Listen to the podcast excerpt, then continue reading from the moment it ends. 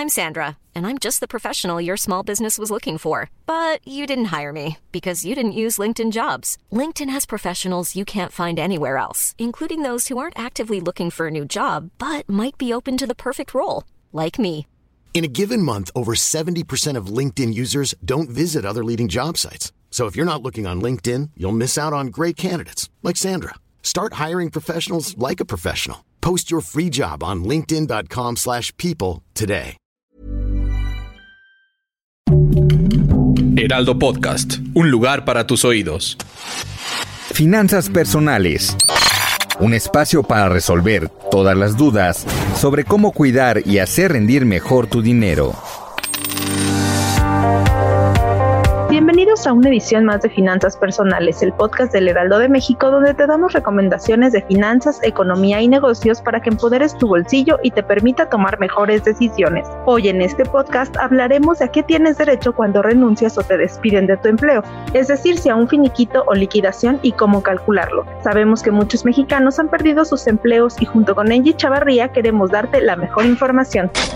Bien, una de las preguntas recurrentes a los contadores es si me despiden, ¿cuánto me toca de liquidación o finiquito? Recuerda que la información te empodera y si tu empresa no cumple, cuentas con herramientas legales y fiscales que podrían ayudarte a visualizar un mejor panorama. Sabemos incluso que las mujeres son las que más han perdido sus empleos y hay familias en México que están muy lastimadas por el tema pero no te desesperes, mejor busca información y ve cuánto es lo que te toca por cada rubro. Pero vayamos por partes. Lo primero que hay que precisar es que especialistas fiscales aseguran que es un error decir que el término de una relación laboral corresponde al despido y la otra la renuncia. La liquidación y el finiquito son conceptos asociados a la rescisión del contrato laboral que une a patrón y trabajador. Las diferencias a grosso modo son las siguientes. El finiquito es el recurso que recibes como trabajador por parte del patrón cuando la relación laboral entre ambos se da por terminada, mientras que la liquidación es una indemnización que se debe pagar al trabajador cuando la responsabilidad de la rescisión de la relación laboral recae en el patrón. Es decir, que si te despiden, te dan una liquidación.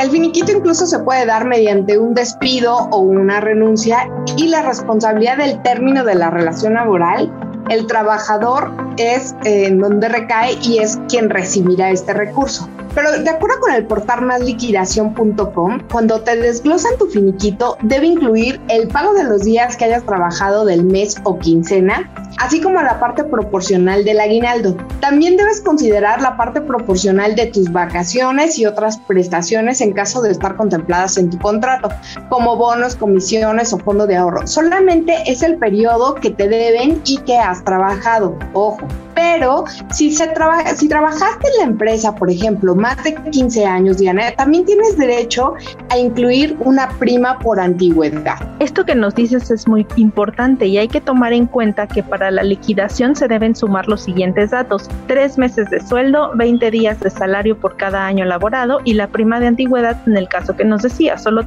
si trabajaste más de 15 años en la empresa. Pero ¿qué pasa si la empresa en donde trabajo no me quiere pagar alguno de estos montos? Un empleador que considera no cancelar la liquidación de su trabajador se expone a pagar una indemnización moratoria, equivalente a un día de salario por cada día de retraso hasta por 24 meses o hasta cuando el pago se verifique si el periodo es menor. En el caso de los finiquitos de las empresas a los trabajadores deben entregarse el mismo día en el que finalice el contrato o en el momento en el que se da la carta de despido al empleado. Hay calculadoras que por ejemplo nos ayudarían a entender más este tema e incluso pues darte un cálculo real. Entre ellas está nominapro.mx, el contribuyente.mx, que son herramientas o aplicaciones confiables en donde tú, por ejemplo, podrías bajar algunos de tus datos y te arroja cuánto es lo que recibirías ya sea por finquito o por liquidación.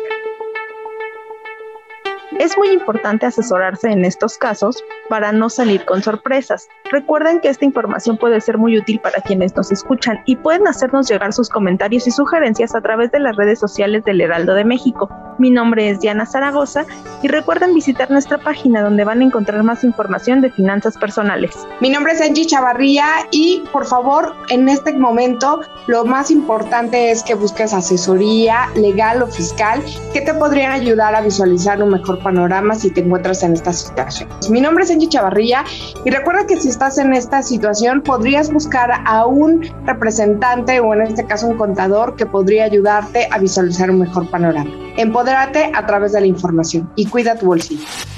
Finanzas personales.